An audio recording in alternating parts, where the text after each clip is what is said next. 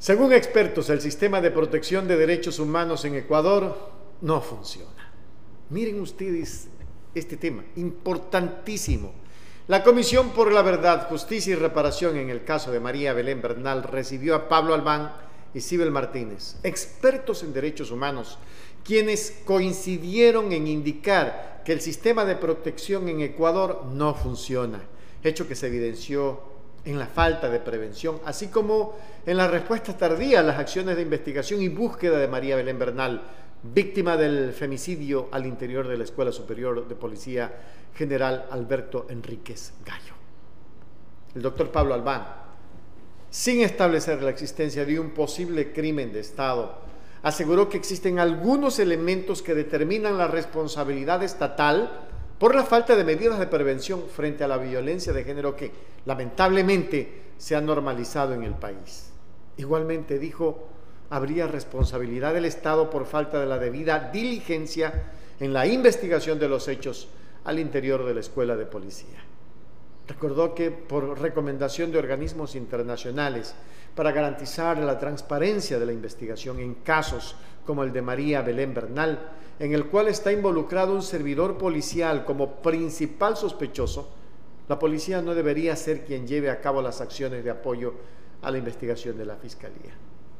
Entre tanto, Sibel Martínez reiteró que la violencia de género es un fenómeno sistemático, estructural y cultural, pues cada 28 horas se cobra la vida de una mujer.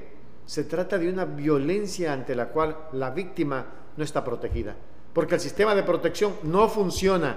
Y en el caso de María Belén Bernal, su desaparición y muerte se produjo dentro de un recinto policial y ninguno de los cadetes ni de los oficiales presentes de la escuela de policía cumplió con su deber. La especialista consideró necesario establecer reformas que permitan una verdadera reestructuración y saneamiento de la Policía Nacional, que vaya de mano con políticas públicas, con enfoque de género, mayor presupuesto público para el ejercicio de actividades preventivas y de reparación para las víctimas de la violencia de género y facilitar el acceso a servicios de atención a niñas, niños, adolescentes y mujeres en condiciones de vulnerabilidad.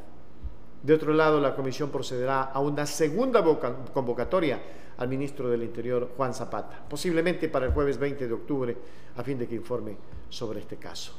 Durísimo, ¿no? Muy duro, extremadamente duro. Sin embargo, todos, todos los ecuatorianos deberíamos de unir esfuerzos por encontrar a Cáceres. Es necesario que se lo encuentre vivo. Anoche en una entrevista eh, el abogado de la familia eh, defensora dijo, entre otras cosas, que lamentablemente eh, las cosas se están llevando por el camino de una información veraz, oportuna, jurídica, en derecho, porque lo que se quiere es verdad y justicia.